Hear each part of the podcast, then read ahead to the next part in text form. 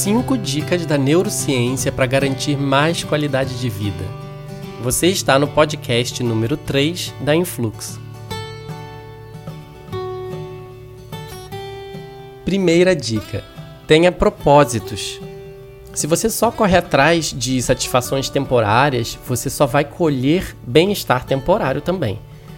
Mas se você nutre propósitos, seja nos estudos, no trabalho ou até com um hobby, você vai ter mais aspirações e vai ser mais motivado ou motivada.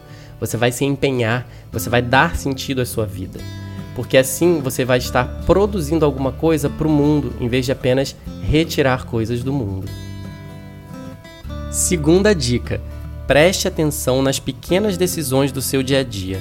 Saia do piloto automático.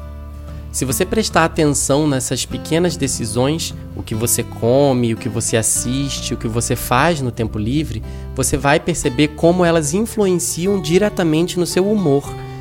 A gente tem a tendência de tomar decisões emocionais automáticas só para confortar a gente ou para recompensar a gente, mas elas podem nos prejudicar mais na frente ou ao longo do dia. Se você quer mais dicas para ponderar as suas decisões, consulte nosso podcast anterior que fala sobre esse tema. Dica número 3: mente sã, corpo são. E o contrário também. Exercícios físicos e exercícios mentais, como estudos, trabalham a mesma região do nosso cérebro. E ela é responsável pela consciência no presente, pela paciência, pelo foco, pela atenção, pelo raciocínio lógico e o melhor disso tudo é, quanto mais a gente pratica esses exercícios, mais essas qualidades mentais se mantêm ao longo do dia e se desenvolvem, se fortalecem também. A quarta dica é nutrir-se bem, com equilíbrio e com variedade. Alimentos integrais, naturais, diversificados, especialmente aqueles ricos em ômegas e antioxidantes, promovem um cenário perfeito para as plenas funções do nosso cérebro Além disso, nosso organismo se estabiliza nas funções básicas e assim pode trabalhar a favor do nosso humor, do nosso raciocínio, proporcionando mais clareza mental e também mais equilíbrio emocional.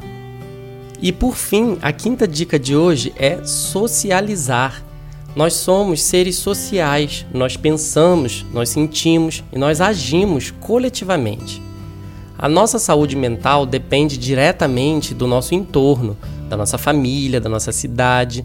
Então, fortaleça as suas amizades, conheça a sua cultura, conheça as suas origens, cultive boas amizades, exerça sua cidadania e também procure sempre agir de forma a beneficiar não só a você, mas também a todas as pessoas à sua volta. E aí, você gostou dessas dicas? Elas foram todas baseadas em estudos científicos que comprovam e respaldam seus benefícios para a nossa qualidade de vida. Se você quer mais dicas como essa, fique ligado ou ligado, que em breve tem muito mais aqui no podcast da Influx. Até breve!